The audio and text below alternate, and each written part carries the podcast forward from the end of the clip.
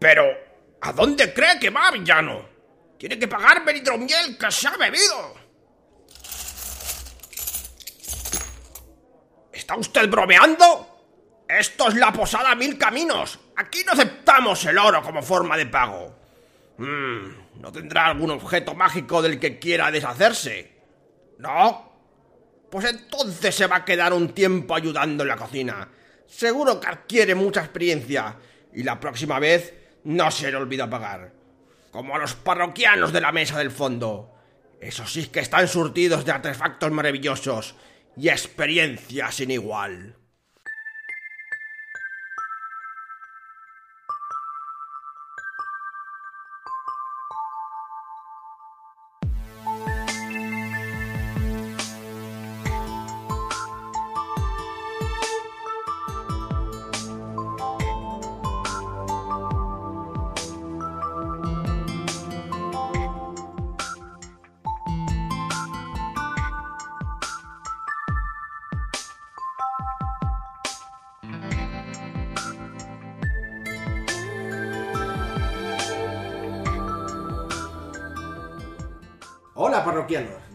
Aquí en la taberna, en nuestra mesa preferida. Y bueno, pues vamos a hablar de lo que hemos dicho en la introducción, un poco sobre qué va, de qué va esto de la progresión de personajes y el uso de puntos de experiencia y demás. Muchos ya sabréis de esto, pero bueno, hay algunas personas que quizá quieran ahondar en este asunto y hemos querido pues charlar un poco sobre, sobre el tema. Y nada, hoy tenemos la suerte de estar acompañados por cuatro parroquianos. eh, Sergio, que ya es un habitual. Hola, ¿qué tal? Alberto, por aquí. Buenas chicos.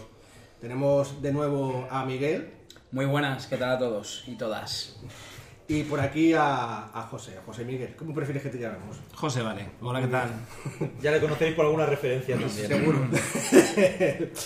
bueno, pues nada, pues vamos a dividir esto en tres partes. Vamos a hablar primero de un poco de qué tipos de sistemas existen, o que nosotros consideramos que existen para progresar los personajes. Va a ser una introducción cortita, pero bueno, vamos a hablar un poco de lo que pensamos que es una manera de, de progresar un personaje. Luego vamos a, en la siguiente sección, hablar de ejemplos de juegos en concreto, con ejemplos más claros y refiriéndonos a esos tipos de sistemas y demás. Y por último, vamos a hablar un poco de qué significa eso de gratificar a los personajes de los jugadores con, bueno, pues con la experiencia o con otro tipo de gratificaciones y cómo se consigue esa grati- gratificación, eso que, te hace, mm, digamos, eh, volver a participar en la partida de rol, que creo que es quizá lo más importante de los juegos, porque no dejan de ser juegos.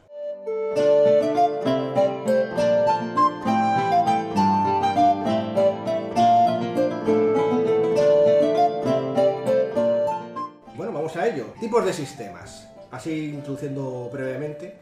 Quizá lo que más os llame la atención o recordéis más si sois veteranos y los que no, pues quizá hayáis jugado a videojuegos y demás.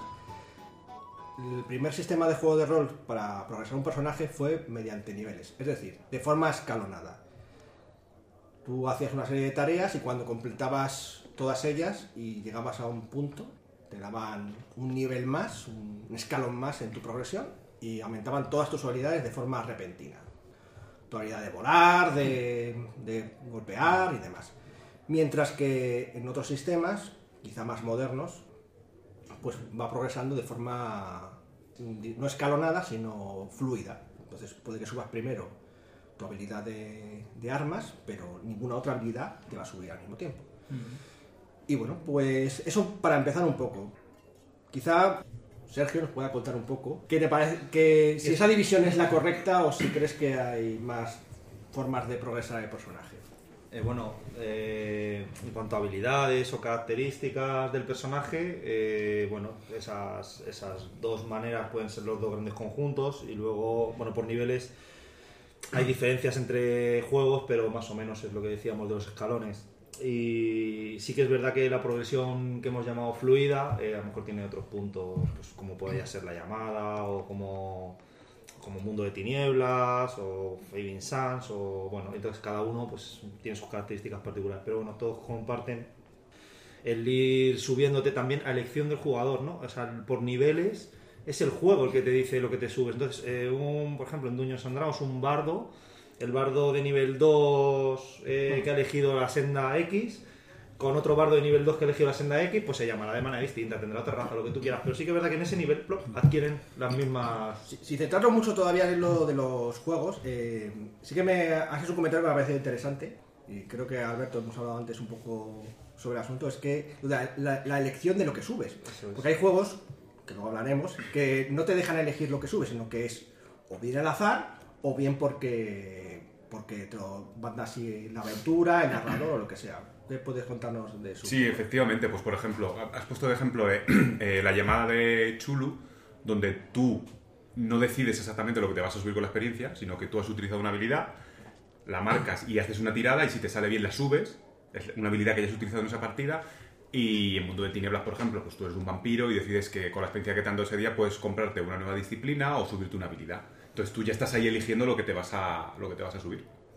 ¿Y mm, a ti qué te gusta más eso? ¿Te gusta más poder elegir o que sea la aventura o el azar lo que te determine lo que vas a subir? A mí me gusta más poder elegir, porque creo que personalizas más al personaje. Es un poco lo que decía él antes de dos bardos de nivel 3 de una senda similar, que al final, por mucho que le hayas cambiado el nombre y ciertas características, se- van a ser personajes muy, muy similares. Y mola que cada uno de su personaje sea, pues, su personaje único. Ya. Pero eh, también es cierto que algunos eh, jugadores, narradores y demás piensan que mm, quizá no sen- mucho sentido que puedas elegir el hecho de que, yo qué sé, si estás jugando una aventura sobre política, te pongas a poner puntos de experiencia en tu habilidad de disparos. ¿Qué piensas de eso, Miguel?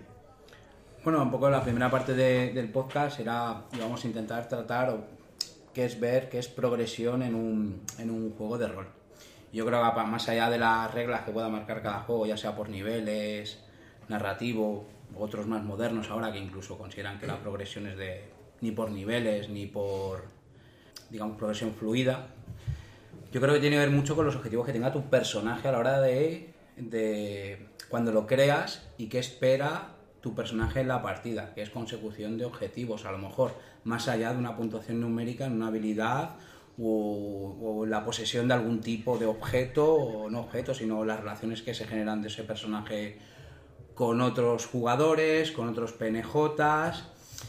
Y la progresión para mí es eso, ver el crecimiento del personaje más allá de una cuestión puramente numérica.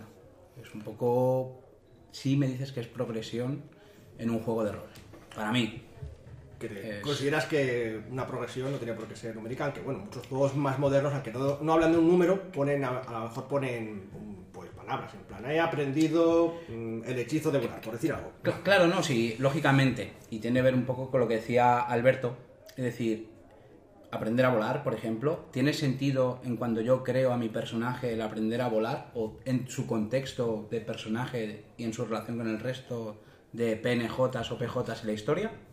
Bueno, está ahí eso ya. Digamos que tú atarías más bien al rol del personaje, la manera en que progresa, más que lo que decidas por lo que ocurra en el entorno, porque el azar te decida que subas una, Claro, es una una- característica u otra. Sí, más o menos yo, yo lo, lo entiendo de, de esa manera. Sea, es decir, por ejemplo, ha, puesto justo antes Alberto un ejemplo muy bueno, es decir, la llamada de Chulu, por ejemplo, es decir, un abogado, ¿qué sentido tiene que sea su proyección o su crecimiento en disparar si no ha utilizado el disparo en la partida, por ejemplo, y se ha dedicado a empurar a, a nivel legal a una serie de personajes por el motivo que sea. Es decir, que para mí está más ligado la proyección y el crecimiento con la historia que con las habilidades cuantitativas del sistema propio de- del juego. Un poco es mi visión un poco a nivel genérico en esta parte de, de, la, charla. Vale, yo antes habíamos hablado con el micrófono apagado de que también considero que la progresión no solamente es cuestión de, mm, digamos, entregar punto de experiencia y que, mm, que digamos, progresar el personaje de forma, eh, digamos, orgánica por escalones, sino también en eso que el jugador puede, dentro del propio contexto del juego, eh, comprar su propia progresión. Lo que hablábamos un poco de los objetos mágicos y implantes en juegos rollo cyberpunk o de ciencia ficción y demás. ¿Tú qué opinas de eso, José? Pues eh, creo que progresión, cogiendo el término que estaba utilizando Miguel, y ese, tem- ese tema de temas externos, para mí la progresión tiene que ser siempre algo interno y algo intrínseco del personaje. Es decir, una progresión siempre tiene que ser una mejora de características, de habilidades, fuerza, destreza, inteligencia, o saber disparar o empurar a criminales. Creo que siguiendo el desarrollo que estaba haciendo Alberto antes y dándole un, un plus más, una vuelta más, creo que los sistemas eh, lineales favorecen mucho más la creación de grupos heterogéneos. Lineales Los de a fluidos, no a niveles, a niveles, perdón. Ah, a niveles. Por Sí, lineales porque considero que es que sigues una línea y no te puedes salir de ahí. Para mí eso es ah, ¿Tú te refieres que en tu carrera de personaje, que también lo ha Sí. comentado eh, Miguel, por hablando de. Aunque no numéricamente, pero sí, digamos, por un rol concreto, ¿no? Sí, que sí. está tomando. Sí, para mí lineal es lo que estáis hablando de lineal es que sigues una progresión marcada. Entonces, ese tipo de juegos eh, favorecen mucho la creación de grupos heterogéneos, porque efectivamente, un bardo de nivel 3 es exactamente igual a un bardo de nivel 3. Todos. Entonces, si, todos, si hay dos bardos en el mismo grupo, Sí, Queda- es un poco referencial. El, el grupo ideal de Duños and Dragons, por ejemplo. es, un cura, uno que cura, uno que pega y uno que tal. es, perfectamente. Entonces, cuando eliges un juego para jugar de desarrollo por niveles, por escalones, eres tú el que te adaptas al juego. El juego no se adapta al jugador. Eh, Te tienes que adaptar tú al sistema. Por eso hubo eh, esa revolución tan grande cuando entró el sistema narrativo que me imagino Eso sí que es, ahora... es interesante ese- esa distinción que haces ahí. Bueno, no introdujo el sistema de modo tinieblas. Hace tiempo que había Sí, otros sistemas, otros sistemas, de, sí. de- de- de- de introducir experiencia de forma fluida, no por escalones. ¿no? Yo el matiz, un poco por sembrar la discordia, que ya me conocéis, es el... Pero nuestros oyentes todavía no, así que. Dale, Eso dale. Bueno, hoy me voy a moderar para que me sigan escuchando, porque si no vais a alargar al primer podcast. Entonces, claro. No, es la cuestión de, y lo hemos hablado muchas veces, eh, entre tú y yo, que es, ¿qué determina más? Es decir, el, la historia está supeditada al sistema o el sistema a la historia, y con lo cual eh, la progresión del personaje en esa historia. Yo creo que ese es el punto principal de qué espera un jugador que su personaje haga en una historia. Y tiene que ver con el crecimiento del personaje en la historia. Creo que hay sistemas que lo favorecen más que otros. Yo creo que también, claro. Eso para mí sí, esa es la clave. Y luego la diversión viene en decir en cómo tu personaje va creciendo. Y supongo que tiene que ver con la última parte del podcast, que tiene que ver con la gratificación que tú tienes, que ya veremos luego en la siguiente sección. Alberto. Sí, yo quiero añadir una cosa más también, ya que estamos hablando de progresión de personaje, que creo que también es la gran diferencia de los juegos de rol con cualquier otro tipo de juego de mesa. Un poco también que digamos que, yo que sé, tú juegas a Magic o a cualquier cosa así y cada vez que haces un reseteo cada vez que juegas una partida. Y una de las grandes diferencias de una partida de rol es que tú juegas con tu personaje y guardas cosas que han pasado antes y ese personaje va a ir cambiando. Y creo que me parece que es interesante la progresión también por eso. Ya, sea, ya sea numérico o. Sí, o como sea, como sea, pero tu personaje ya va cambiando. Hay una evolución, digamos, Sí, ¿sabes? Que, sí. sí, que empieza en un sitio y acaba en otro y hay un... Tu criaturita. Te enganchas un poco a esa evolución, que no ocurre con un juego de mesa o con... Bueno, la, todos disfrutas Eso, mucho. además. eso que ha dicho Sergio es como el show de Truman, que te enganchas a... ¿Y qué le va a pasar a mi personaje mañana? Sí, es un poco eso. Sí, como una serie, ¿no? Sí. Bueno, luego hablaremos un poquito más sobre el asunto de la gratificación que tiene para, para Tela. Así que, bueno, vamos a pasar a la siguiente sección, que es sobre varios sistemas de ejemplo y qué nos parecen cada uno. Así que vamos allá.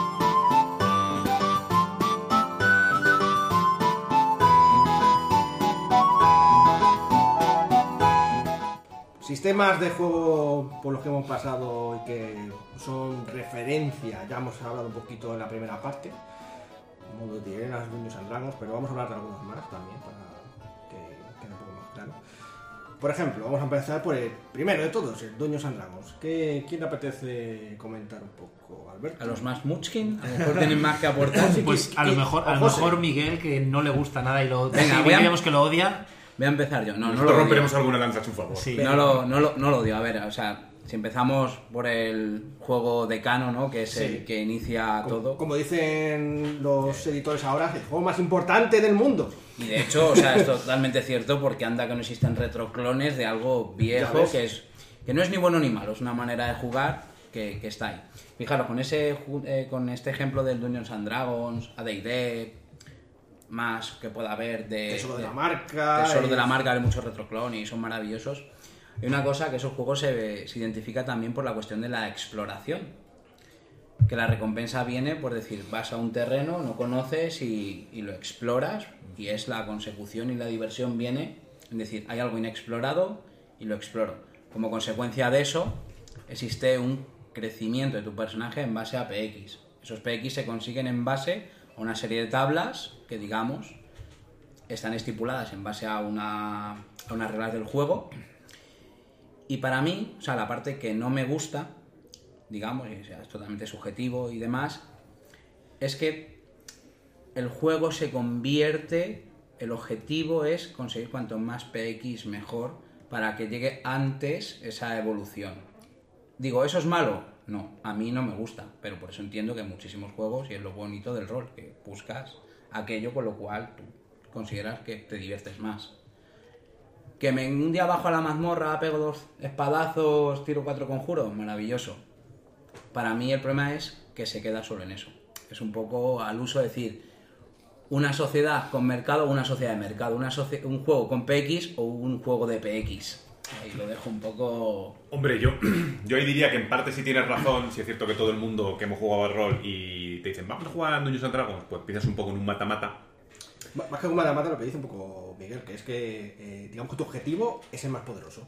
Claro, Así que, el objetivo no es... Que tu No es malo, eh, ojo, que no es malo, eh. para nada, para nada. Para Pero también para- creo que... No, yo decir que, que- que solo quiero añadir una cosa, que también creo que depende de cómo se haga una crónica a la que juegues, eso puede cambiar un poquito, ¿no? Quiero decirte, a veces sí que, o sea, obviamente siempre vas a querer tener más nivel y tal, pero bueno, hay veces que estás haciendo aventuras que te están entreteniendo y, y no te importa tanto, no necesitas decir, tengo que llegar a nivel 10, como sea. Vamos, No, por lo sí, menos yo eso. quería decir que realmente para mí el objetivo en ese tipo de juegos es sobrevivir. No es ser más poderoso. Es básicamente conseguir llegar al final del día sin que me haya matado nada. ¿Qué piensa el paladín de esto? No, Claro, es pero es imposible morir. No, no. No, bueno, pero sí que es verdad que el objetivo es al final conseguir experiencia. Yo lo veo, sí. O sea, lo que pasa es que, bueno, también ahí depende un poco de cómo se plantee, lo que decía Alberto, de cómo se plantee esa crónica, o puede haber Campaña. más parte social, campaña, como una parte un poco más social, donde intentes quitarle importancia, pero sí que es verdad que el juego, y aquí es lo que decía Miguel, ¿no? Es un juego que está basado en esas tablas y en esa experiencia, y es verdad que estás muy encasillado, muy en- metido en ese raíl. ¿No? Entonces, eso puede ser bueno y malo al mismo tiempo. O sea, a lo mejor para alguien que empieza es cojonudo, con Claro. perdón del taco.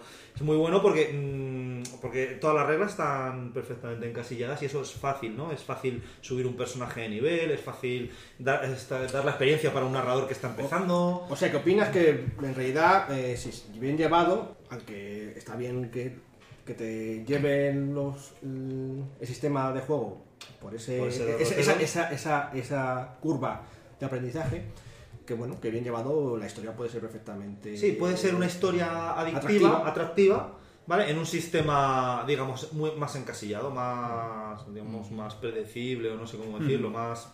Sí, donde todos los personajes, donde un paladín... No, antes el ejemplo Bardo, igual, ¿no? Como todo progresa...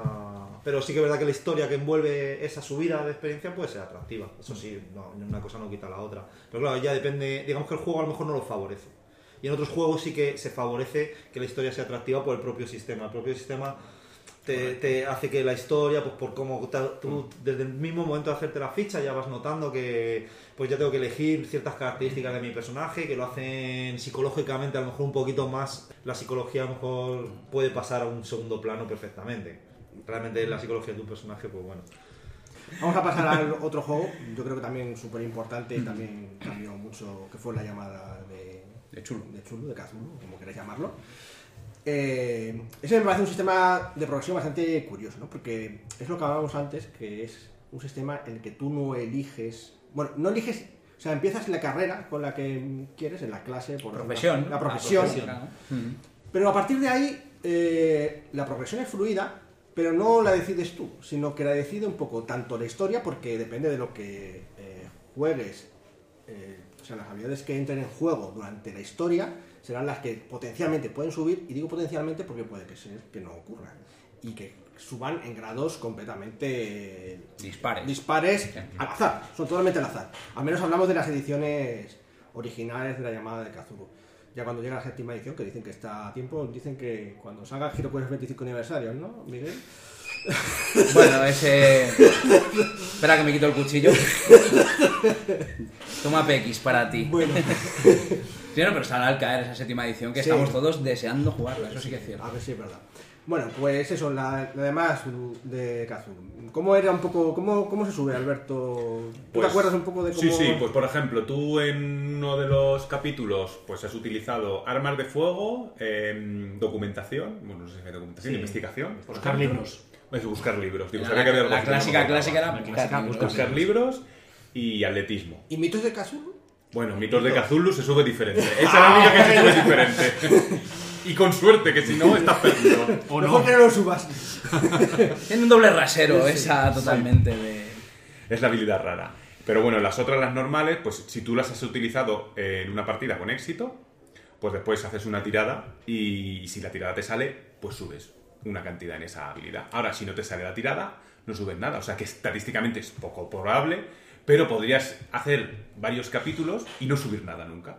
Es muy poco probable, obviamente, De- estadísticamente, pero oye, ¿qué podría pasar? De hecho, eh, un apunte que se olvidaba mencionar es que cuanto más alta la tienes, más difícil Ah, es, es verdad, que, sí, lo de que la mismo. subas. Es una- tiene que ser una tirada exitosa por, de- con un percentil por encima de tu habilidad actual. Era un sistema porcentual, si no recuerdo mal. sí, sí, sí. Vamos por un ejemplo. Eh, armas de fuego. Sí, Yo sí. He, he disparado en algún momento de, de la partida, de la historia, y tengo un 50%. No me complico. Entonces, cuando llega la hora, acabo la partida, yo tengo marcada esa habilidad que he usado al 50%. Entonces, tengo que sacar en pues, un dado de 10 para generar el porcentaje más de ese 50%. Entonces, lo subiría, pues depende de la edición, un dado de 6 o uno de 10, si no lo recuerdo. Sí. Vale, entonces lo subí. Ahí está. Tengo que superarla para subirla, pero normalmente tengo que tirar tiradas por debajo. Entonces, bueno. Sí, y además luego, aunque te salga, puede que te salga un uno Te asqueroso uno. y te acuerdes de, del azar y de todo lo que tal. Al respecto de eso, quería comentaros qué os parece así en general el sistema de la llamada para subir. A mí me parece un poco. mm, Si a la gente le parece que le parece el azar justo, pues era justo, pero a mí me parece un poco injusto la forma de subir de, de la llamada. ¿Qué opinas, José? Me parece, es complicado, me parece justo e injusto. Me voy a explicar. Justo que solamente sean las habilidades que has utilizado, y, bueno, que se han visto involucradas en el capítulo, las que se pueda subir. Es que es como la vida misma. Y lo de los oficios igual. Yo estudié de forma personal una cosa y trabajo de otra, porque la, mi vida, mi- la historia me ha llevado por ese camino. Eh, yo puedo eh, haberme sacado el carnet de conducir y no haber conducido en 10 años y probablemente la siguiente vez que coja el coche me dé un tortazo. Puedo cogerme el carnet, o sea, puedo sacarme el carnet de conducir y conducir todos los días de mi vida y ser un maravilloso conductor. Por lo tanto, he ido progresando en esa habilidad, que es la única que he usado. Si yo he comprado un arma de fuego y me he ido a una galería de tiro y he estado practicando tiro, pues seré un excelente tirador. Pero no voy a tener ni idea de buscar nada en una biblioteca. Por lo tanto, aunque haya estudiado derecho, voy a perder esa, esa agilidad. Y me parece injusto que tenga que ser mm, una tirada de azar la de la subida. Yo creo que debería ser, si la he utilizado de forma exitosa, automáticamente un D6, un D3, un punto, 3, una media, Sí. 3 más Pero 1. entonces subirías mucho, muy rápido. Bueno, pero que lo he usado. Ya, bueno, He pues- estado practicando. Bueno, se puede siempre hacer una, una adaptación al sistema o Sí, algo por el estilo para que eso no se vaya de madre. Su- sube un punto, sube dos. Claro. Claro, Entonces, no nos volvamos ser, locos. Porque pensemos que aquí se acaba en el 100%, o sea, no es tan difícil si le uso mucho. De todos modos, 100%. en la llamada, con lo que duran los personajes, por muy alto que tengan las habilidades, Justo iba a hablar de eso, de, del... Pues eh, hablando, bueno, sí, aparte de que terminan, suelen terminar muy mal los personajes y todo eso. Yo Pero- soy un digno Uh, ejemplo de ello. hay que decir con todo que tú no eres el primerizo en morir en la llamada. No, no lo sé, lo sé. Ese, ese honor lo, lo tiene. Alberto. Sí. Pero yo he muerto de las formas más absurdas. Eso sí. Bueno, absurdas. Codiciosas, diría yo. Codiciosa. No vamos a entrar en detalles. Eh, por lo menos en- no, en este podcast. Eso.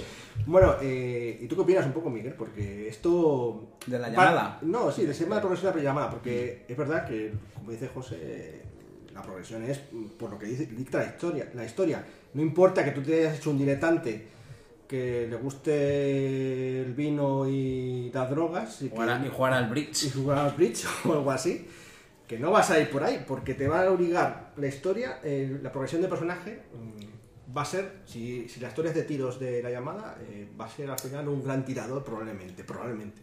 Claro, o sea, volvemos al tema de la, de la progresión y la, y la historia. Es decir, el diletante que está en su casa bebiendo coñac, yendo de caza y jugando al billar francés, seguramente en la historia, eh, en la llamada al menos, se enganche por algún tipo de, de evento que ocurra que haga a ese personaje querer salir de su zona de confort. Y es lo que realmente el personaje o el jugador que lo lleva es lo que le apetece vivir con ese personaje. Para mí eso ya es progresión, en el sentido de vivir algo diferente a lo que está ocurriendo. Es lo que decía Alberto antes, sí que es cierto que la progresión en la llamada yo creo que es lo de menos. O sea, es decir, antes o después el final va a ser el que es. Pero sí es una cosa que me gusta mucho que decir, aun sabiendo que la llamada, el final es el que es, que genere diversión en, la, en los personajes, el querer evolucionar el personaje. Vamos a hablar ahora de los sistemas de Mundo Tinieblas y similares, como Fading Suns, eh, la leyenda de los cinco anillos, la antigua edición al menos, y, y otros juegos similares. Para eso quizá José, Mi- José Miguel, que fue el que más nos introdujo a, a Hombre Lobo el Apocalipsis, puede contarnos un poco más sobre esa progresión. Sí, ¿Cómo es- funciona? ese maravilloso libro con un troquelado de portada con unas garras cayó en mis manos y la verdad es que me enamoró. El sistema narrativo venía a, a- a enseñarme una forma de, de hacer de director de juego fuera de, ese- de esa estructura que decíais antes tan cerrada. Entonces te daba una libertad muy grande de, de historia y además en algunos eh, en algunas partidas, bueno, en las partidas que dirigí del Señor de los Anillos ya lo, ya lo hacía así. Eh, es una palabra que me oiréis muchas veces que es la regla de oro. ¿Eh? Hay risitas, Demasiadas veces. Hay risitas, sí, creo que lo comentaré varias veces. Pero me lo, me lo verbalizaba, me lo nombraba. O sea, algo que yo ya hacía, que era pasarme por el arco del triunfo las normas del libro, me daba la opción y me decía, me autorizaba el libro a hacerlo. Es decir, lo que estabais hablando antes, la llamada de Chulu, es que la ficha, las normas, el libro, todo eh, fuera un soporte para la historia. Simple un soporte para la diversión, el aprendizaje y esto que todos los vampiros que tanto me hastían de la introspección. Lo de la introspección vampírica nunca lo he entendido. Eso de la humanidad, ese Brad Pitt, ese Tom Cruise vagando por, por los campos vampíricos, no, no lo soporto. Y a todo esto, ¿qué es lo que te interesó Sí. por lo de la progresión? Sí, entonces lo que hace el sistema narrativo a a efectos de puntos de experiencia es te da unas guías para asignar una serie de puntos entre 3 como mínimo, 7, 9 de máximo, normalmente una media de unos 5 puntos, eh, que asignabas por diferentes eh, actuaciones, interpretación, éxitos conseguidos, objetivo alcanzado, metas, aprendizaje, autoaprendizaje. Eso es muy interesante sí. porque mientras que en otros juegos eran por, por piezas que cazabas Eso o es. por, o por la historia, ¿no? Por terminar la historia y tal, en este caso, por tu buena interpretación o porque había aprendido algo tu personaje, Ujú. esa gran pregunta que habéis aprendido hoy, Sí. que hacíamos todas las tardes, eh, pues te, también te da punto de experiencia. Eso es. Y además el sistema te permitía el aprendizaje fluido, es decir, la progresión fluida. Esos puntos de experiencia te los podías gastar en lo que te diera absolutamente la gana. Y todos los días podías eh, acabar la partida con un pequeño aprendizaje nuevo, una habilidad más alta, una pequeña habilidad más alta, un don de nivel bajo. Todos los días podías tener un pequeño truco nuevo aprendido. Entonces, tu personaje todos los días, prácticamente todas las partidas, si querías algo más complicado, pues ahorrabas un poquito de puntos de experiencia, tres, cuatro partidas. Pero todos los días tu personaje podía salir habiendo aprendido algo nuevo. Que era eso que me faltaba, eso que he dicho que era injusto en la llamada de Chulu. Es interesante porque, ya digo, que no solamente. No, no creo que trajera la, el mundo tiniebla, lo trajeron Mm. otros libros anteriores. Quizá Sí, lo popularizado más, ¿no? Pero por ejemplo, el propio Ars Magica también funciona de la misma forma. Mm. Que, que efectivamente ganas puntos de experiencia también por, por, eso, por la interpretación, por el aprendizaje del personaje, por su heroicismo, no por las cazas y demás. Lo que pasa es que, bueno, también introducía el concepto de administrar tus puntos de experiencia a tu gusto. Entonces, hay progresabas el personaje como tú considerabas que tenía que progresar, no por cómo te consideraba la historia hacerlo. Entonces, bueno, creaba algunos, introducía algunas mejoras o, ventajas respecto a otros juegos, pero también introducía algunos problema. Quizá Alberto nos pueda contar un poco qué, le parece, qué te parece este sistema para progresar. Quizá qué más te gusta. A mí puede ser de los que más me gusta porque, aparte de que lo que decía antes, personaliza mucho tu personaje, eh, lo haces más fluido con respecto a la historia. Por ejemplo, imagínate que estás jugando una saga, una crónica, como lo queréis llamar, que vuestro máster la hace pues muy social y tu personaje pues era un poco más bestiote, con una espada y tal. En unas mágicas, por ejemplo, no pongamos. Entonces tú poco a poco van pasando capítulos y al principio te va a costar porque tu personaje es más de, de dar espadazos que de meterse en una fiesta con alta nobleza y cosas así, pero poco a poco puedes ir ah, subiéndote habilidades sociales y ese personaje irá manejándose mejor en ese medio. O a la, a la inversa igual, ¿no? El típico es queda muy heroico, ¿no? El típico personaje que puede ser un héroe, el típico campesino y que no sabe pelear y es elegido por lo que sea y ahí se queda muy reflejado pues cómo puedes subirle sus armas y sus cosas para que sea aún más un héroe. Entonces a mí ese aspecto me gusta porque moldeas a tu personaje según lo que tú quieras y las necesidades un poco de, de la saga que estás haciendo y a mí me parece bastante interesante en ese aspecto. En contraposición a lo que decíamos de, de los juegos por niveles, pues si eres el... A ver, ahora se, está más adaptado eso también. Ahora tú eres un bárbaro en el Dungeons and Dragons quinta y podrías cogerte niveles de otra clase, pero bueno, tiene sus restricciones y, y aún así sigue siendo bastante rígido. Quiero decirte, si eres un bárbaro es difícil que te vayas a coger unos niveles de bardo del, de estos del conocimiento. Es complicado. Ya. Ahí puedes hacerte, digamos, en el mundo de tinieblas, los sistemas, mm, digamos, más narrativos o fluidos, pues digamos que tu personaje no está tan encasillado en ser de la profesión que Claro. sino que es un poco lo que él quiera, lo que el jugador quiera. Efectivamente. Justo has dicho un par de palabras que se pueden hilar perfectamente que tiene que ver que en estos sistemas narrativos que metemos vampiro, mago, hombre lobo, changeling, todo esto, que has dicho moldear y menos encasillado. Entonces, y me vuelvo a la progresión que era el tema central de y la recompensa, digamos, de Sí. la proyección de un personaje. Lo que mola, o a mí me mola de estos personajes, un poco lo decía Alberto, decir, si recordamos antes era todo más arquetípico, alguien que se pillaba un personaje determinado estaba muy encasillado aquí. En estos narrativos es lo mismo, pero realmente el abanico de posibilidades de crecimiento es más abierto. Pongo un ejemplo muy tonto, por ejemplo, en Vampiro, el trasfondo rebaño. Imaginaros lo que puede dar de sí. Me pongo puntos en rebaño. Pues puede ser de una vampira, un vampiro que tenga una discoteca de adolescentes que los alimente de ellos, en el concepto que me pueda crear, por ejemplo, de un toreador o y otra persona en trasfondo, yo que sé, puede ser un Malkavian que está en un psiquiátrico y se está alimentando de los internos de, de ese psiquiátrico. Entonces, para mí eso genera, digamos que dos personajes que parten con las mismas reglas, totalmente moldeables de manera diferente, con un mismo crecimiento a nivel de puntos de experiencia, generan personajes muy abiertos y es un poco una Sí, pero a mí es- eso me gusta. No es un poco el, el arquero elfo. Exactamente. Y ojo con todo el respeto a los arqueros elfos, Sí, sí, que sí, no sí, sí. queremos problemas con los dungeoneros. No, no, no. Yo, al respecto de todo esto, y ahora vamos a hablar con nuestro Munchkin profesional, que es Sergio. es que el problema de, de este sistema es que, o sea, en general estoy de acuerdo con vosotros y probablemente también sea el que más me gusta, el que más, me siento más cómodo ¿no? Eh, como jugador, aunque no participo tanto de jugador como de narrador. Es que es muy fácilmente explotable. En el sentido de que pues que si tú haces una historia sobre política y el jugador X decide que, bueno, quiere progresar como ninja, ¿no?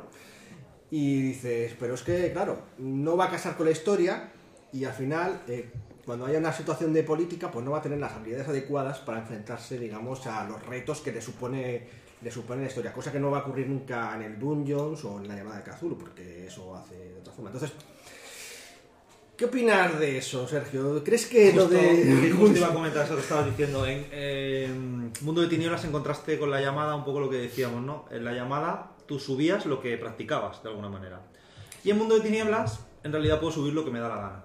¿Vale? Entonces, bueno, ahí ya depende un poco de la responsabilidad de los jugadores y ahora iba con eso. Creo que uno de los grandes cambios que introduce los sistemas fluidos es que la responsabilidad de la subida cae sobre el jugador. El jugador decide dónde, cómo quiere progresar, ¿no? En Dungeons and Dragons, hombre, yo decido ser un paladín. Entonces yo ya sé que voy a... Perdón, yo ya sé que voy a seguir la senda del paladín.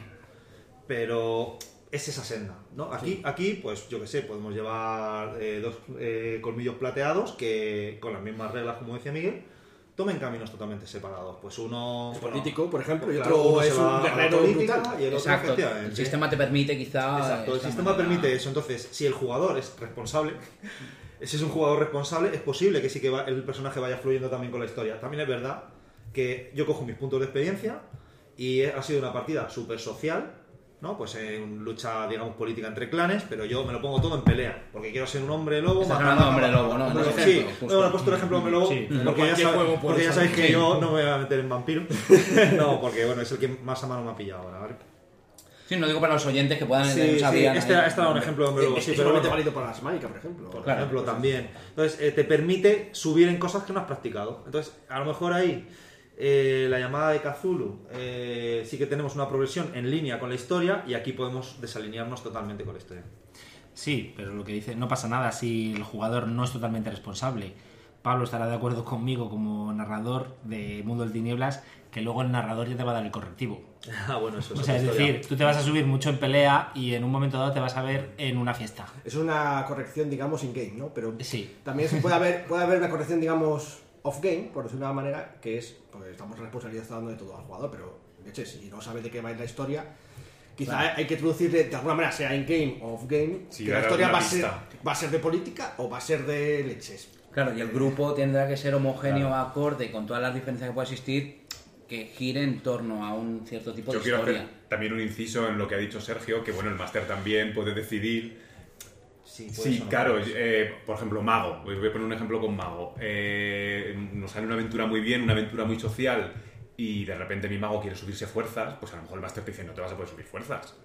Con toda la razón, pues porque ni lo has usado, ni ha, ha habido una sola referencia a la esfera fuerzas en esa partida. Regla de oro. Pero todos los jugadores son muy buenos eh, a- a- inventándose argumentos, diciendo, no, no, es verdad que he sido todo de política, pero es que entre los, ratos libres estaba ahí con un libro de, de física nuclear y he aprendido fuerte. Bueno, Después estás- Si está defendido, es otro tema, pero bueno. Bueno, es eso, si la historia de ese personaje a lo mejor... No, sí, cuadra y- volviendo, a lo- imagínate, en esta misma escena que yo he contado, a lo mejor tú ya llevas varios capítulos atrás diciendo que es que está- tu personaje está estudiando todo el rato las fuerzas, vale, ahí lo entiendo, pero lo que digo es un poco como más, más en el momento, ¿no? Ya. Que también el máster puede vigilar que, que- que tenga algo de relación. Bueno, como tienes una reserva de experiencia, puedes gastar una parte Eso en es. tus fuerzas o decir, esta parte la guardo y esta otra parte me voy a subir socializar.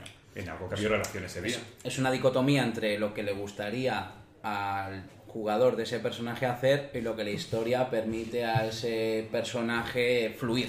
Claro, y cosa es que- un poco que es el, el contraste de eso. Claro, donde- Es algo que no ocurre en los sistemas antiguos como hemos Claro. hablado de, de llamada y dungeon. Entonces, pues bueno, digamos que es el único defecto que es o único o el más importante que considero de este, Sí. este sistema. Bueno, también aquí, eh, claro, un poco lo decimos el narrador, por ejemplo, en el caso de fuerzas, depende de a qué nivel te lo quieras subir. eh, te has podido decir, no, es que no te lo puedes subir porque tiene que ocurrir algo en tu historia, luego quédate con los puntos y ya veremos cuando te lo subes. Es otra opción. O sea, sí, o sea, al final el narrador puede, puede hacer que sus jugadores pues no se les desmadren, claro. Pero el caso es que el sistema como tal sí que te permite el desmadre. Sí, sí, es muy dado, muy dado a ese desmadre. Ya, ya sabemos qué pasa con, Y con juegos como Vampiro, que empezaron siendo de horror personal y acabaron siendo De- una ensalada de bufetadas. Que vuelva a ser responsabilidad del máster evitar ese tipo de cosas, sí, sí, ¿sabes? no, claro, ahí sí. No, pero y de los Ahí- jugadores. Yo ahí rompo una lanza a favor porque recuerdo Ya, el debate ahí. partidas de rol de vampiro donde tú te hacías un toreador, por ejemplo, y, y llegaban todos los grulla y por ser grulla y tu toreador te iban a pegar. Sin que no supieran ni tu historia ni, ni ellos tuvieran por qué pegar. Claro, ya puede ser el rolear Quiero decirte, bien por eso o- te digo. Claro. Que, que sin perder el norte Y ahí, era- de- ahí no era culpa de los narradores, era culpa del jugador. Claro, no, hablamos de.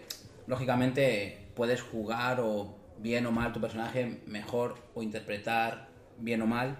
Aquí volvemos a hablar de decir de cuál es la proyección de un personaje en una partida y que el sistema te permite llevar a cabo, ¿no? Es decir, luego ya, claro, matices, pues cada persona seguro que tiene Claro. historia para contar. Sí, sobre el mismo sistema y grupos de jugadores distintos, verás que hay formas distintas Claro, la de... última pregunta es si el sistema define la partida o la partida define el sistema, o sea, ya ahí O sea, sería otro mejor- podcast. claro, a lo mejor es un poco un ten con ten. Sí, supongo que es un cosas, ¿no? equilibrio, Es como todo en la vida, al final es Sí, un poco una cosa. Es una situación de compromiso, sí, un Bueno. equilibrio.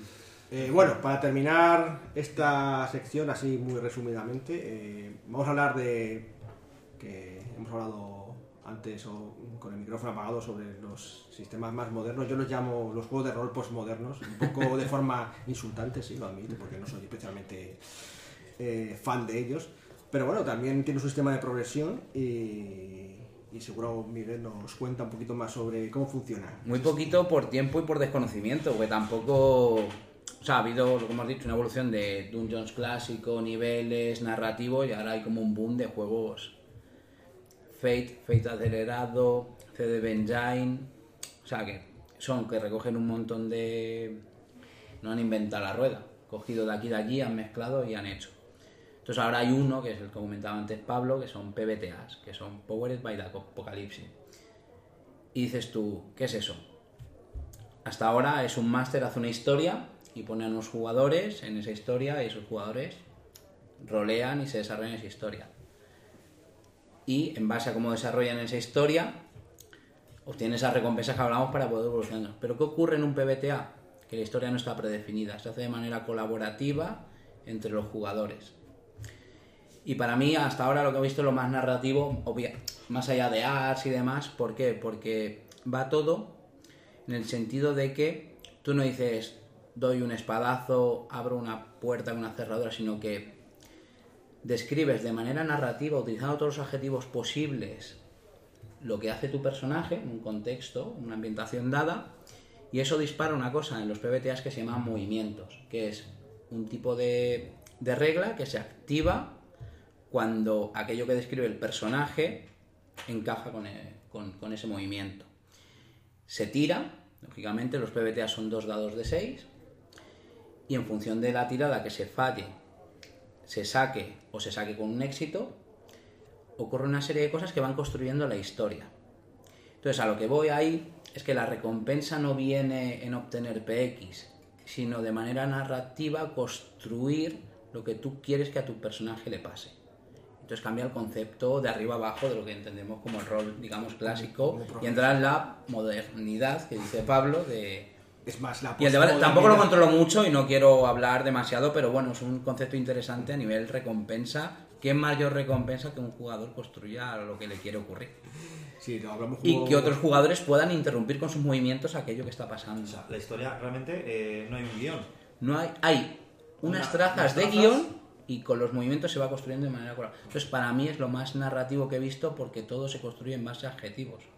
Y el castellano es muy rico en Y- adjetivos. Sí, es bastante. Creo, eh, creo, entonces- creo que esto daría para otro podcast. Totalmente, Eh, de acuerdo. una, no, una última pregunta. Eh, ¿Y de una partida a otra, cómo, cómo ese personaje ha evolucionado? Claro, ahí lo que, por lo visto, en los PBTAs lo que funciona muy bien es que cuanto más interrelaciones haya con otros personajes, por ejemplo, hay un movimiento que es deuda, favor, eso entre partidas se va quedando y hace que tu personaje se vaya metiendo en una madeja que va ocurriendo. Vale, o sea, empiezas a tener, claro, esas relaciones inter... Totalmente. Empiezas a comunicarte con personajes, jugadores... Y el jugadores, objetivo y la recompensa es el que llevar a tu personaje A con esos movimientos a cuál su Al objetivo, que que sea más allá de PX. Interesante, desde luego. ya digo, Otro concepto, para otro podcast, Sí. otra es- debate. me recuerda a algunos juegos como Fiasco y tal, por lo, por lo que me has contado, pero bueno. eh, eh, bueno, vamos, vamos a ir a la última sección, que probablemente es la más polémica de todas, eh, sobre el sistema... Hemos estado comedidos y nos vemos- estábamos viendo las caras con odio todos. O sea, eso Ya, aquí, reconocerlo. aquí llega el momento. Aquí llega el sobre momento de El. El concepto de gratificación. la hora de los mamporros.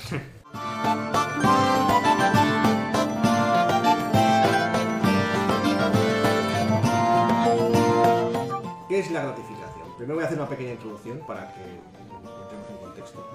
He estado mirando un poco sobre neurología y demás. Sí, sí, porque todo esto tiene que ver. Es sobre cómo funciona nuestro el sistema de recompensas de- del cerebro.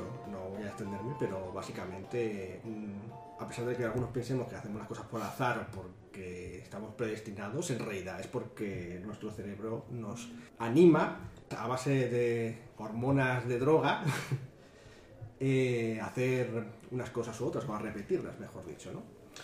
Entonces, bueno, cuando hay algo que nos, nos gratifica, pues el cerebro nos premia y entonces queremos repetirlo. Y a eso nos referíamos un poco al principio, cuando hablábamos de eh, la idea de seguir jugando con el mismo personaje, de verlo progresar y demás. Y bueno, eh, básicamente mm, estamos hechos para. Nuestro cerebro nos recompensa para sobrevivir. Y qué mejor supervivencia que potenciarnos mucho, ¿no? Obviamente, cuando más poderosos somos, pues mejor tanto a nivel. No, no me hablo solamente físicamente, sino, sino también socialmente. De hecho, es más importante para los humanos eh, potenciarse de forma social. Como animales sociales. Eso es. Dicho esto, que es muy técnico, pues los juegos mm, lo que intentas es eso, eh, simplemente hacer pasar un buen rato, ¿no? Por decirlo de una forma. Y para eso, en el caso de los juegos rol, yo veo dos formas en que nos gratifican. Por un lado, es eso, esa progresión que nos mejora, que mejora nuestros, nuestros alter egos eh, a lo largo de una historia. Y por otro lado, un poco la, el propio concepto de interpretar a alguien que no somos nosotros en un contexto que no es el real. Correcto. Entonces, hablemos de ello. ¿Qué, ¿Creéis que sin... empezando por, por José, por ejemplo, ¿crees que es importante que exista un buen sistema de gratificación en, en los juegos de rol, en plan que te den puntos experiencias, objetos mágicos, em, Ciberimplantes. ciberimplantes, por ejemplo, y demás? ¿O es algo secundario? O, y, y- y- y es más, ¿hace falta dar mucho, poco? Creo que para no ser incoherente, eh, tendría que decir que es secundario. Y que claro, que lo importante es lo que he dicho antes, la historia. Pero sería mentira. La historia efectivamente es lo principal, pero la progresión de tu personaje, esa satisfacción personal que tienes al finalizar la, his- la historia, La dopamina que te mete el cerebro es, cuando que hayas acabado y hayas conseguido algo para ti, ya sea, como hemos dicho, algo intrínseco o algo extrínseco o algo externo, como decía antes Alberto fuera de micro, una espada más tres, eh, es fundamental. El jugador no va a querer seguir jugando a un juego en el que su personaje todos los días es exactamente igual. Y ni siquiera tiene un boli nuevo cuando empieza una partida. O sea, me parece fundamental. Y ahí distingo dos tipos de masters. ¿Eh? Eh, Pablo ya sabe porque El tacaño. el tacaño, que todo el mundo sabe aquí quién es, y el generoso, que también todo el mundo sabe aquí quién es. Entonces, eh, es y, y- y defenderé perfectamente el generoso, que es mi caso. Porque luego, como he dicho antes, el narrador tiene la potestad, con la regla de oro, de introducir. ¿Nos repites la regla de oro? La regla de oro es Es que no me acuerdo.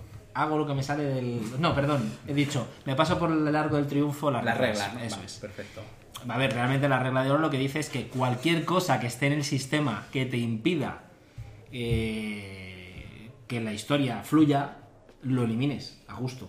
Y que cada grupo es independiente, cada grupo de jugador, cada historia es independiente de, de otro. Entonces, Pero, vamos a ver, si tú eres un narrador generoso Sí. y le entregas a Sergio una espada borpalina más 5, Sí, Correcto. Ese día se va más contento a la cama, Sí, estamos sí, diciendo. es- Está claro que se va contento a la cama. ¿Cómo no se iría contento? Pero luego llegas la semana siguiente a la partida y pones ahí a tu demonio sí, y vienen los jugadores, ¡ay! Que voy a pegar al demonio. Y lo sufren. Y llega este con la espada borpalina y lo parte por la mitad y dices, joder. No. ¿No, no crees que se ha descompensado un poco? No, porque al siguiente día pues tienes dos recursos como narrador. Una, poner un demonio tan salvaje que la espada borpalina se la va a pasar por donde yo te diga. O que ese día sea el día de la fiesta y en la que hay que tomar copas. Claro. Entonces la espada borpalina la- le va a quedar preciosa en, el- en la funda y va a ir mm, fardando de ella. Pero no la va a usar, es decir, le has dado un objeto que está satisfecho, pero no lo va a usar jamás. O, en el caso de poder sacarlo, mm, Eso le va a no hace- frustración. pero posterior. Pero la has engañado al principio. Creo que estás intentando arreglar la, la- la adicción a la droga con metadona, ¿no? O algo así, ¿no? Por ejemplo, sería un, un gran No, ejemplo. no creo que eso sea lo más inteligente, vamos, en mi opinión, pero Sí, vamos, lo yo, sé. yo creo que mejor dosificar. Pero bueno, vamos. Claro, a ver, a ver, lo ideal es un término medio, por supuesto, donde recompensas al jugador de una forma moderada, pero no lo frustras. Porque si lo frustras día tras día, ahí como algunos sistemas que hay, Ahí estoy de acuerdo, ¿ves? Efectivamente, no puedes. ese es el único punto No. en el que Pablo y yo coincidimos. En ese No, no, obviamente sí. eh, Es un pique personal esto, Sí, ¿no? sí, Para sí, los oyentes. Es verdad que, que, si, que si no das algo, pues obviamente, o muy poco, también puede generar frustración y ese no es el objetivo, porque repetimos, esto es un juego y la idea es divertirse. Creo que Miguel quería comentar algo. eh, Dos cosas porque este tema va para... Contestando a José un poco, si yo plago el juego de espadas volpalinas más 5, porque mis jugadores necesitan dopamina para irse a la cama, al final lo que consigues es que lo que antes te valía como una recompensa empieza a perder valor. Y me voy al tema de la pastelería. Si tú te gusta mucho el chocolate y todos los días estás borras de chocolate, al final el chocolate no te genera dopamina, te da un dolor de estómago de cojones. Únicamente es eso. ¿Qué tienes que decir, Alberto? No, a ver, yo en este aspecto sí que diría que la- pues hay que tener un poco de, de medida. Correcto. De cabeza. Sí, y hacerlo, por ejemplo, yo que sé, yo voy a poner como ejemplo las mágicas. Siempre hablo de las mágicas porque como me gusta mucho, Un día haremos un monográfico, entiendo, de las mágicas. espero que sí. Espero que sí. Entonces, eh, yo que sé, toda, eh, pongamos toda la crónica, imagínate que tú empiezas con tu, con tu grupo y tu grupo al principio son unos cutrecillos todos, y lo que mola es que cuando pase un tiempo de jugar esa crónica, esos personajes hayan crecido. Tu personaje, en este caso, pues imagínate que tienes un mago y tiene varios proyectos, se haya ido haciendo esos proyectos. Para hacer esos proyectos, pues el máster ha tenido en algún momento que recompensarte con bis, con ciertos elementos mágicos, pues para que tu mago al final acabe con su torrecita de marfil y teniendo una posición. Que no sea, quiero decirte, lo que volviendo al principio, que tiene que ser algo equilibrado, que no de la noche a la mañana en varios capítulos pase de ser eh, un mago cutre a ser Gandalf, no.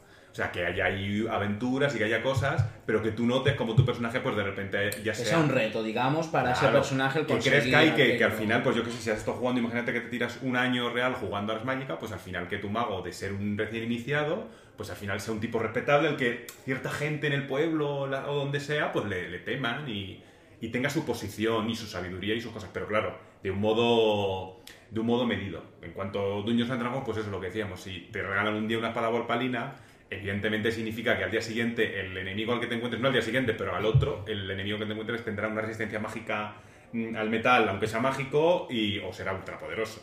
Una escalada de poder, no sé. Sí. Es que lo- eso también puede condicionar un poco la historia, porque mm, si al final es una escalada de poder, ya no puedes poner a, digamos, a, a campesinos como un reto, ¿no? Para tu historia, porque si puedes partirlos por la mitad de según aparece. Sí, lo que ocurre en el Dungeons también, en este caso, que decíamos lo de la espada bor- borpalina, es que a veces eh, lo que mola subir de nivel ya no es porque tengas más poder en sí, sino porque tienes más habilidades y cosas diferentes. Entonces, claro, a veces mola estar en más nivel y me importa que ya me da un poco igual que los enemigos tengan más poder o no, pero simple- simplemente porque hacen más cosas, cosas diferentes. Entonces eso también eh, es a tener en cuenta. Que diga el paladín.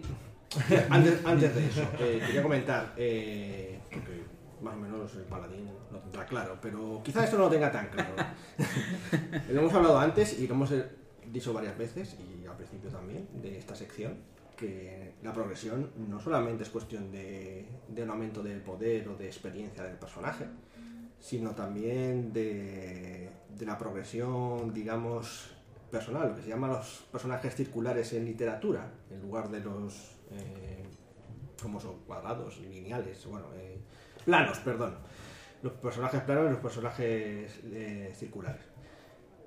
¿Sientes tú como gran Munchkin que eres... Sergio? ¿Qué van a pensar nuestro audiencia? Venga, dispara la pregunta. Sí, la pregunta es, eh, ¿crees que como jugador puedes, o podemos, ahora preguntar al resto, sentir gratificación simplemente por el hecho de que progrese tu personaje, que cambie su conducta a lo largo, en plan, imagínate que empieza siendo un gran villano de la Orden de la Razón o algo así, y luego acaba siendo un, un gran un gran mago aliado del bien y demás, por decir una forma, ¿no? O un paladín oscuro acaba siendo, o al revés, un paladín Sí, sí, del o sea, bien. típica historia de Eso, cre- soy un villano que me reconvierto, o sea, por circunstancias de Sí. historia acabo reconvirtiéndome La en de, la, la historia de Darth Vader, por ejemplo. por vamos. ejemplo, ¿no? Pero y todo esto sin pillar ni un punto de experiencia.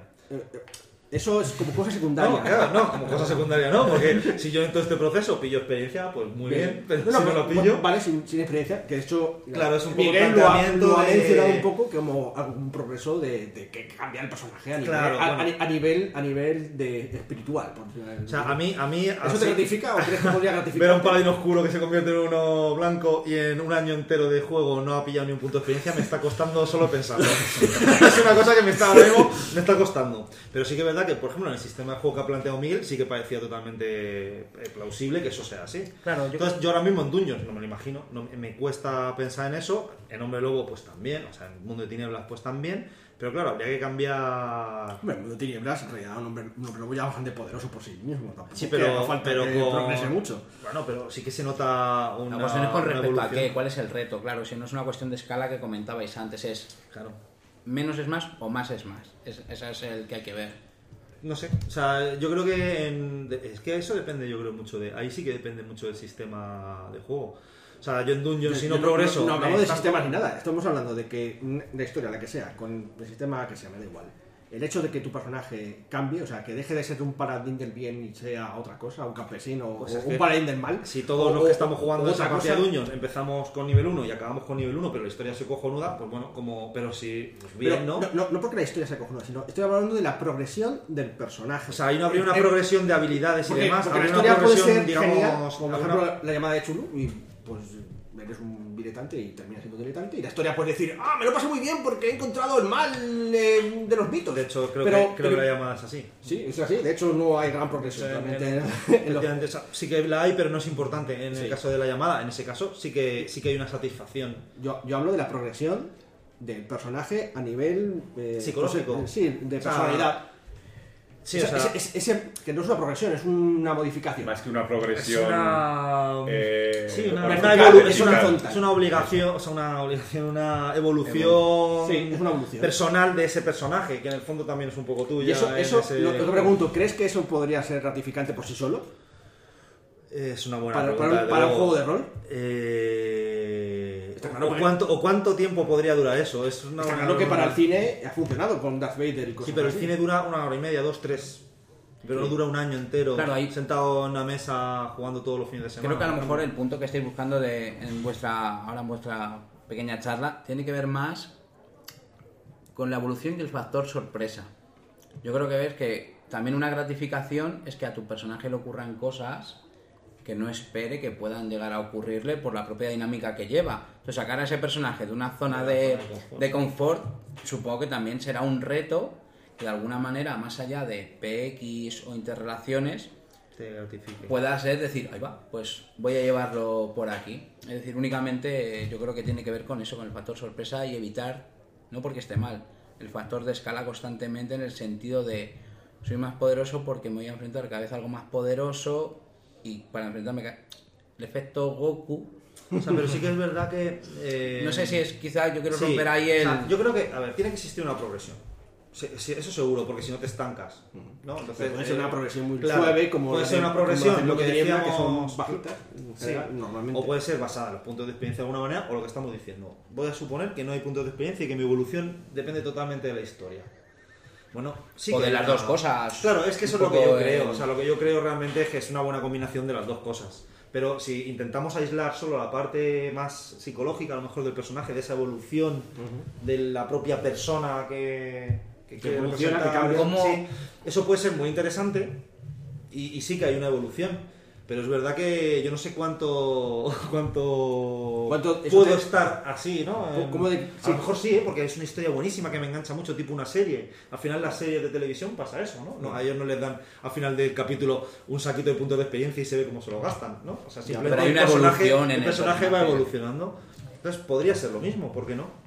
Sí, sí, pero, pero hay que, tiene que existir esa evolución y a lo mejor al hilo de lo que decía Miguel, que te vayan sacando de tu zona de confort, que la propia historia te vaya haciendo evolucionar, digamos, por narices. Porque le ha pasado algo al personaje que tú dices, hostia, ya no me puedo quedar en el mismo punto que Yo siempre estaba". pongo el ejemplo de Pulgarcito, joder, la cantidad de putadas que le pasaron y no... Claro, eso, es- no- eso es un poco como la vida Una misma. evolución tremenda, sí claro. que- ese, ese- ese tipo de evolución sería un poco una evolución como la vida misma. Entonces, aquí ya sería otro debate, ¿no? De si yo me siento en una mesa para evolucionar como en la vida o para otra cosa. Estás Para- interpretando diferentes vidas, es lo que ha planteado Sí, Pablo. sí, Tú sí, sí. estás, se supone, Totalmente. interpretando un personaje que nunca sabes.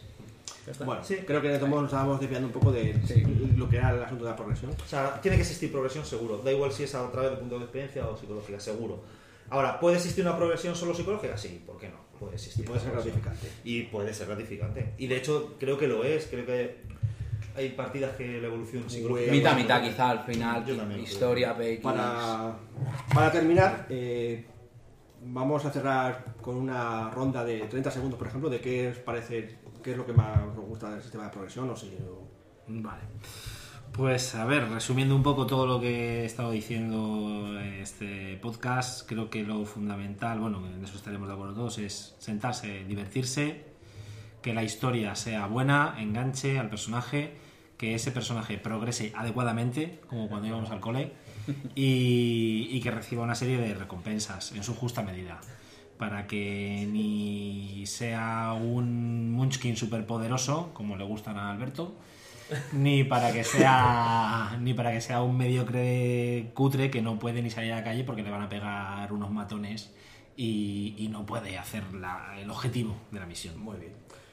Eh, Miguel, Nada, cerrando un poco, sí, la verdad es que comparto un poco, un poquito de aquí y de allá de, de todos. Creo que la recompensa tiene que ver con historia y PX y gratificación de- del personaje.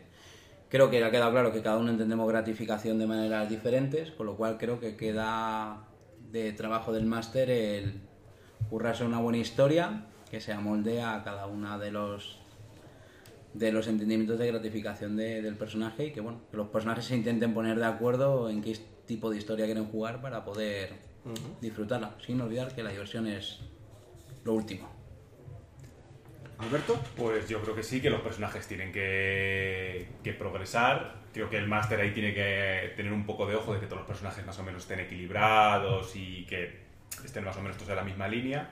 Pero sí creo que tiene que haber un avance porque, bueno, siempre que te den pues un objeto mágico no hace falta que sea una espada más 5, como decíamos antes. Hay veces que cosas más pequeñas te hacen mucha ilusión, simplemente con que vaya con tu personaje.